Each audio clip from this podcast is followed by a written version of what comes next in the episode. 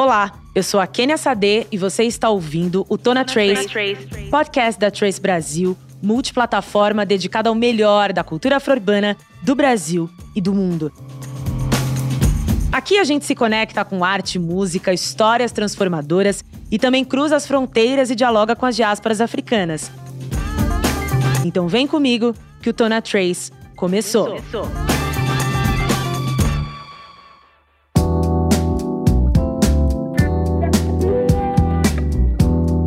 Hoje a gente recebe o ator Samuel de Assis, o Kevin de Rens Garritz, que fará novela nova na Globo, que vai suceder a Cara e Coragem. Samuel, seja bem-vindo ao Tona Trace, é um prazer tê-lo aqui, viu? Ah, prazer todo meu, meu amor. Que bom, que honra estar aqui. Queria tanto. ah, que legal. bom saber disso, que bom que deu certo, né? É... Bom, Sim, Samuel, diretamente de Aracaju para o mundo, né? Eu acho que antes da gente falar dos papéis que você já interpretou. Eu gostaria que você falasse um pouco da sua trajetória no teatro, né? São mais de 20 anos no teatro. E essa semana em especial estou sendo muito inspirada, porque fiz uma entrevista com a Viola Davis, né? Que lançou o filme do A Mulher Rei, e ela fala muito da importância da trajetória para o ator que vem do teatro, né? Então eu queria que você trouxesse um pouco dessa sua história. Pois é, cara, eu, eu saí de Aracaju, imagina, tem 22 anos, né, que eu saí de Aracaju, uh, menino ainda para fazer teatro, e, e, comecei aí, comecei fazendo teatro, passei na, na escola de arte dramática, na EAD, na USP, e foi aí que minha carreira começou, 18 anos, fiz teatro, fiz, fiz EAD, aí saí da EAD, fui pro Teatro Oficina, onde eu fiquei cinco anos, meu ídolo maior, Zé Celso, e saí do teatro oficina para ganhar o mundo assim. Aí vim para o Rio de Janeiro morei aqui fiz teatro uh, cinema televisão foi, foi aí que começou a minha carreira no cinema e na televisão. E depois voltei para São Paulo para continuar fazendo teatro. Aí fiz engatei sete musicais e, e eu, eu, montei uma companhia que hoje eu tenho uma companhia junto com o diretor Márcio Macena com a Mel Lisboa com o Rafael Maia é, com minha produtora Morena Carvalho. É, e é isso. Tô aqui, estamos na labuta, né? E como funciona essa sua companhia? Vocês estão com alguma peça? Não, agora, exatamente agora não, porque estamos meio que ocupados, né? A Mel tá na novela das sete, fazendo Cara e Coragem. Eu vou fazer a próxima, que sucede Cara e Coragem. É, ah, e, o, e o Márcio está fazendo outro, outros espetáculos também, diretor. Então acho que o ano que vem, porque é isso, a gente chama, a gente se auto-intitulou de Não Companhia de Teatro, é o nome da nossa companhia. Olha só! a Não Companhia justamente por conta disso, porque a gente é uma companhia, mas ao mesmo tempo não é também, a gente é meio livre. então eu faço peças fora, faço peça na companhia, a gente muda de tarefas na, na na companhia, então às vezes eu tô lá como operador de luz, às vezes eu tô lá como assistente de direção, uh, sabe? Então a gente vai se Isso é muito enriquecedor também, né? Entender esses outros papéis dentro do teatro, para além de ser ator, como tudo funciona, né? Exatamente, isso é o mais importante de tudo. Assim. Eu, por exemplo, esse espetáculo, e vocês quem são, é da não companhia, mas é um solo meu, entendeu? O Márcio Macena, que é o nosso diretor da companhia, ele não tá lá como diretor, tá lá como diretor de arte. Legal. Sabe? Eu assinei a direção. E a Morena Carvalho tá, tá produzindo, é a nossa produtora. Então a gente vai se revezando nisso. A Mel tem um solo também, que a gente meio que se reveza aí, o dela, o Márcio que dirige. Então, é, eu acho importante, sabe? Eu acho que o ator, quando a gente começa no teatro, quando a gente começa aprendendo a produzir, aprendendo a operar luz. Eu na EAD, eu me meti em tudo que eu podia. Eu fazia, eu, eu operava a luz das peças das outras turmas, sabe? Eu ia para a sala de figurino para ficar lá vendo como era pensado a coisa. E hoje eu acho que o meu ator é, é, é muito mais rico depois de todas essas experiências, sabe? Acho super importante isso.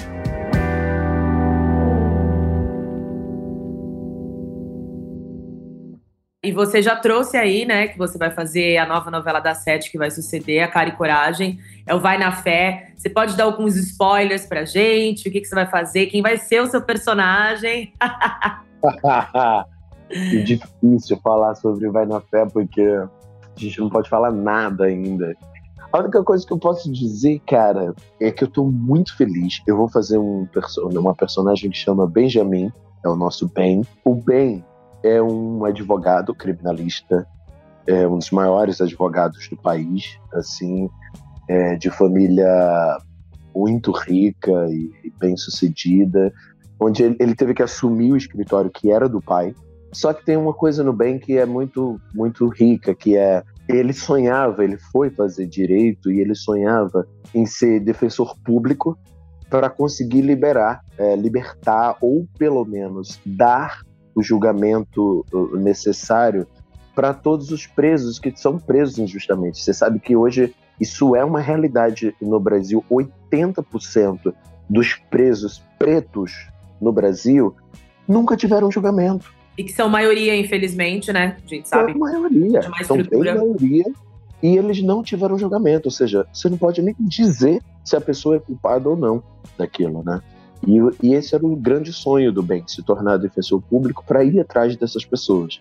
Mas aí acontece milhões de coisas na vida dele, ele acaba não é, exercendo o sonho dele, acaba virando o que o pai dele era, que é esse advogado criminalista uh, que defende colarinho branco. Então essa é a crise do Benjamin. E é tudo que eu posso falar sobre isso. Não, mas eu acho muito interessante, né? Porque a gente tem, enfim, pautado nesses últimos anos, principalmente pós George Floyd, na pandemia, representatividade negra nas telas, na frente e atrás das câmeras, né? Cara e Coragem, essa novela que tem uma direção, né, de uma diretora negra, que tem Thaís ali no papel de protagonismo, né? Assim como. O Paulinho Lessa. O Paulinho Lessa, exatamente. E aí você falando que você vai fazer esse advogado, é muito legal esses novos papéis que tem nos colocados na TV, né, nessa muca. Exato, exato, cara, é muito importante. E isso, olha, eu tô todo arrepiado. E isso é o que mais me deixa emocionado, que essa novela que a gente vai fazer, Pai na Fé, é, é uma novela com quase 70% do elenco preto. Toda a família vitória. protagonista é uma vitória. Toda a família protagonista, que é a família da, da personagem Sol, que é a Sharon Menezes, a família toda preta. A gente tem Sharon Menezes, tem Elisa Lucinda, tem o Chemoá, tem a Bela Campos, sabe? É, é uma família toda preta. Temos muitos pretos no elenco e essa vai ser uma temática recorrente da novela. Não o fato de ser preto, mas assim, discussões sobre a nossa negritude, sobre o, o, o racismo que a gente vive escancarado no Brasil, eu odeio a palavra racismo estrutural, sabe? Eu prefiro dizer racismo escancarado, que é o que a gente vive. Então, esse, isso vai ser pautado, isso vai ser é, discutido na novela, e eu estou muito feliz com isso. Assim, é uma vitória, a gente tem pretos na direção da novela, na produção da novela, em todos os campos. Assim. É, é muito doido, cara. A, a Elisa, outro dia a gente estava conversando pós-ensaio, e ela falou isso. Ela falou, cara, tem horas que eu acho que a gente está vivendo uma utopia, assim, sabe? Eu sempre fui o único negro. Do, eu ia, eu ia perguntar isso, porque você já tem mais de 20 anos de estrada, eu acho que muita coisa mudou para chegar até os dias de hoje, né? Muita, muita. Eu sempre fui o único preto. A Elisa falou a mesma coisa. A Elisa falou: tem 20 anos que eu faço coisa na, na televisão e eu sempre sou a única negra do elenco, do, dos meus elencos. E agora a gente viver isso, sabe? Um, uma novela dessa, desse tamanho, sabe? Poxa, a Rosane Svartman, né, que é a nossa criadora, ela foi brilhante, assim. Eu só tenho a agradecer, porque é, é muito é muito é muito emocionante mesmo assim sabe é muito emocionante demorou demorou mas que bom que tá começando a acontecer sabe é, eu vejo todo um movimento acontecendo, né? Eu falei antes, quando a gente estava começando da Vaiola, que lindo foi ver esse encontro, né? Ela na casa de Thaís, de Lázaro, com Zezé Mota, com Isa, com grandes personalidades como Djamila, Ade Júnior. Então a gente vê que esse movimento, ele tá acontecendo, ele é real e não há retrocesso, é inegociável. A gente já está ocupando esses espaços e a gente vai continuar neles, né? Exatamente, não há retrocesso. E, uh, cara, eu fui né, na pré-estreia é, antes de ontem da Viola, lá no, no Copacabana Palace, teve a exibição do filme, que, aliás, misericórdia. É demais, é de... O filme é esse, Jesus. Não, me arrepiou você... do começo ao fim, né? É muito impactante. Misericórdia, é, é, é impressionante. E aí, é, esse discurso que a, que a Viola está tendo durante toda a divulgação do filme é um discurso que eu falei, nossa, eu, eu vou roubar esse discurso dela para falar um pouco sobre a novela, porque ela diz: vocês precisam assistir esse filme, porque se vocês não assistirem, se vocês não forem aos cinemas, vocês estão dando uma mensagem muito clara para a máquina de dinheiro que é Hollywood, que é mulher preta não dá bilheteria. É isso que vocês estão dizendo para Hollywood quando vocês não vão assistir o filme. É... E aí eu falei, nossa, eu, eu, fiquei tão emocionado com isso e fiz, comecei a fazer milhões de campanhas para todo mundo ver o filme, que eu falei, eu vou roubar isso e vou dizer a mesma coisa sobre a nossa novela, sabe? Assim, vocês precisam assistir essa novela porque Senão vocês estão mandando um recado muito claro para a TV Globo que é gente preta não dá ibope. Não dá bilheteria, não dá dinheiro para eles. E, e, o que é uma mentira, né? Porque o que a gente mais sabe é que eles, a maioria do, dessas indústrias ganham dinheiro às nossas custas. Então, é, a gente precisa assistir, a gente precisa ir para o cinema ver A Mulher Rei, a gente precisa estrear a novela com audiência boa, que assistir a próxima novela. Essa e a próxima novela da Sete, sabe? É, que tá aí Cara e Coragem com dois protagonistas pretos. É importante assistir, é importante, é, é um ato político assistir esses, esse, dar audiência para esse tipo de programa, sabe? Sim, produzidos e feitos por pessoas pretas. Fica aí por o recado, hein, gente? Pretas. Então por corram, favor. assistam A Mulher Rei e também não percam a nova novela Vai na Fé, né, Samuca? É isso. É isso é... aí, dia 16 de janeiro a gente É isso, 2023 promete, hein? Aham.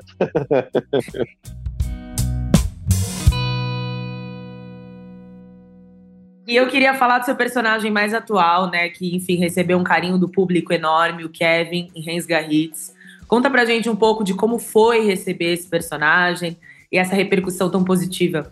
Cara, uh, o Kevin, sei lá, o Kevin é meu xodó, sabe? Assim, o Kevin é meu xodó por milhões de motivos. Primeiro porque a Renata Correia, que é a criadora do Rendiga, ela me ligou e ela disse quando ela começou a escrever o, o, a relação ali, David e Kevin, ela me ligou e falou: Cara, tô escrevendo um personagem, tem que ser você.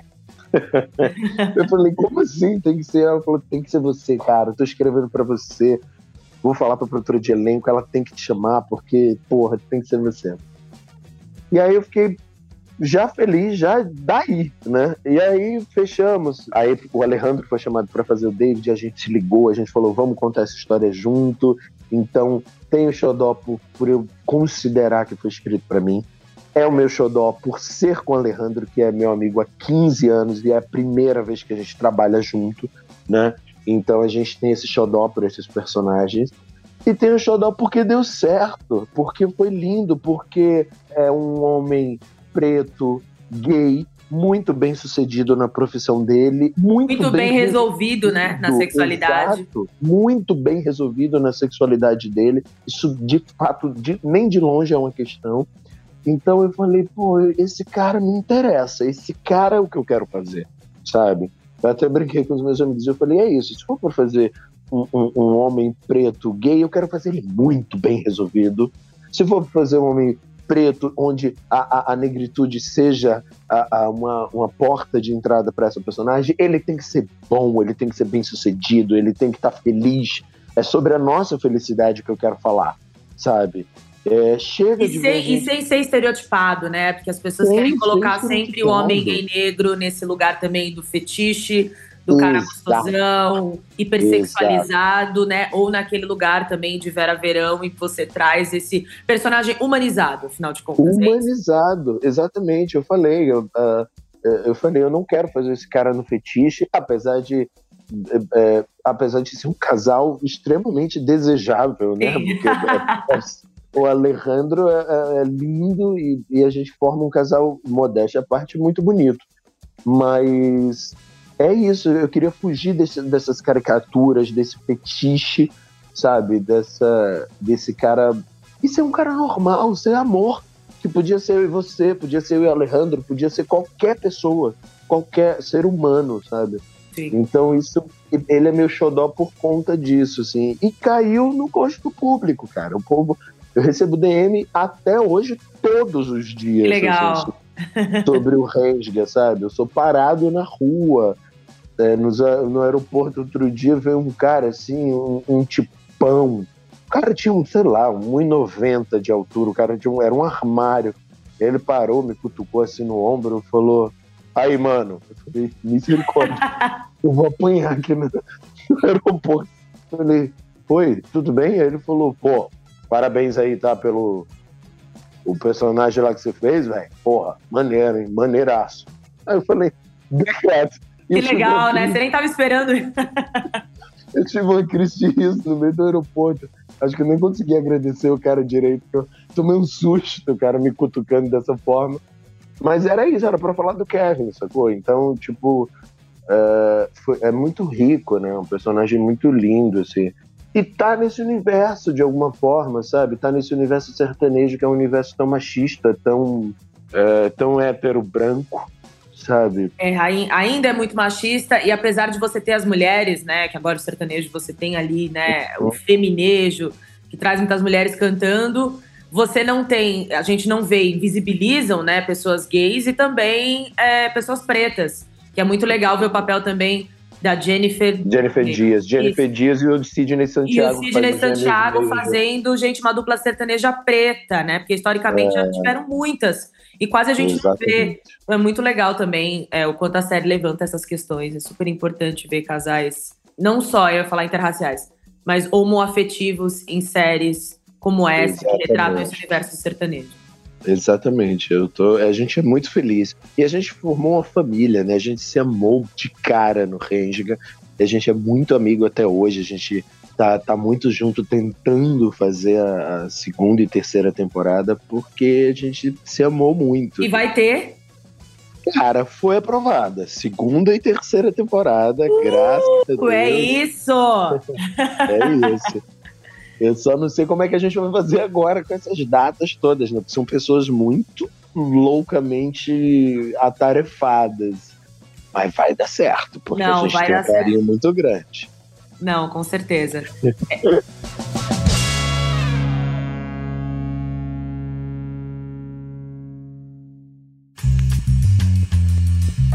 Samuca, a gente tem aqui no, no nosso Tona Trace né, um quadro sobre música, porque a Trace é isso, a gente é uma multiplataforma, fala de audiovisual, mas a gente também é muito conectado à música. E eu queria perguntar, né, o que, que você escuta no seu dia a dia, o que te ajuda a seguir em frente quando você está indo trabalhar, ou se para você entrar antes, né, em cena, você escuta alguma música? Olha, cara, eu sou muito eclético, né? Muito, muito, muito, muito. Assim, minha casa, eu fui educado uh, a fazer tudo com música. Eu faço tudo com música.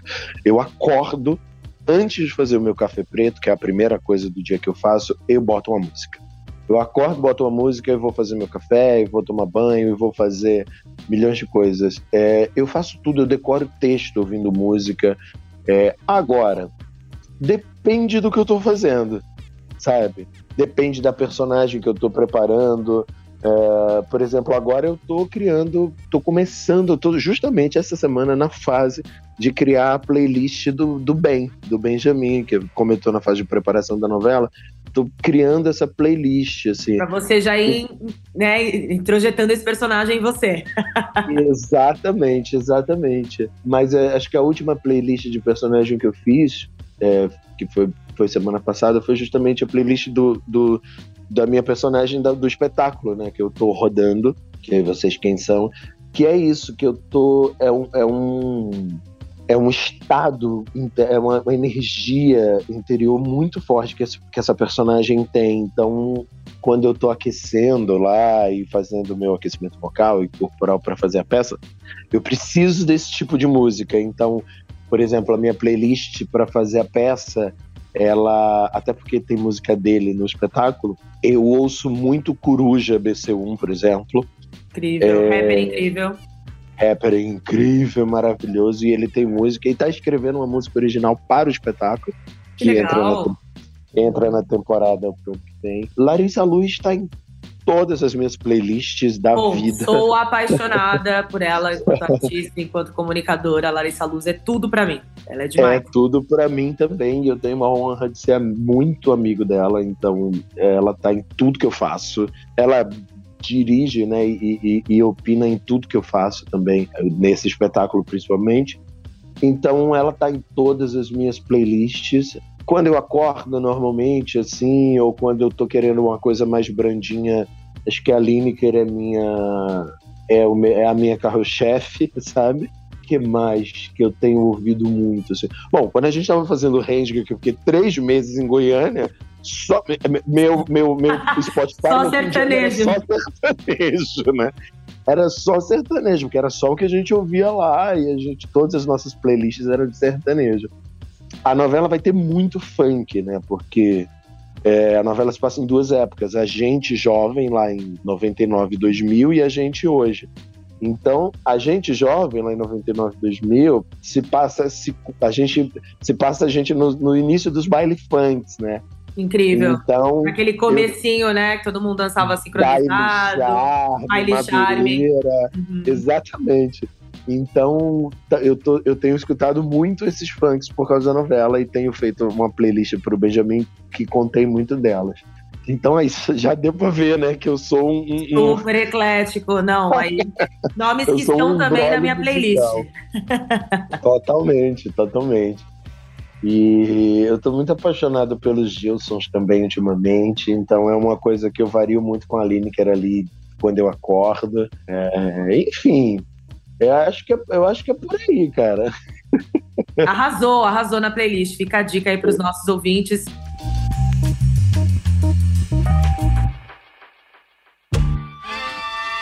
Samuca, queria agradecer a sua presença aqui no Tona Trace, conversa gostosa. Queria te Epa. desejar muita sorte aí, prosperidade nesses próximos personagens. Estou sempre te acompanhando.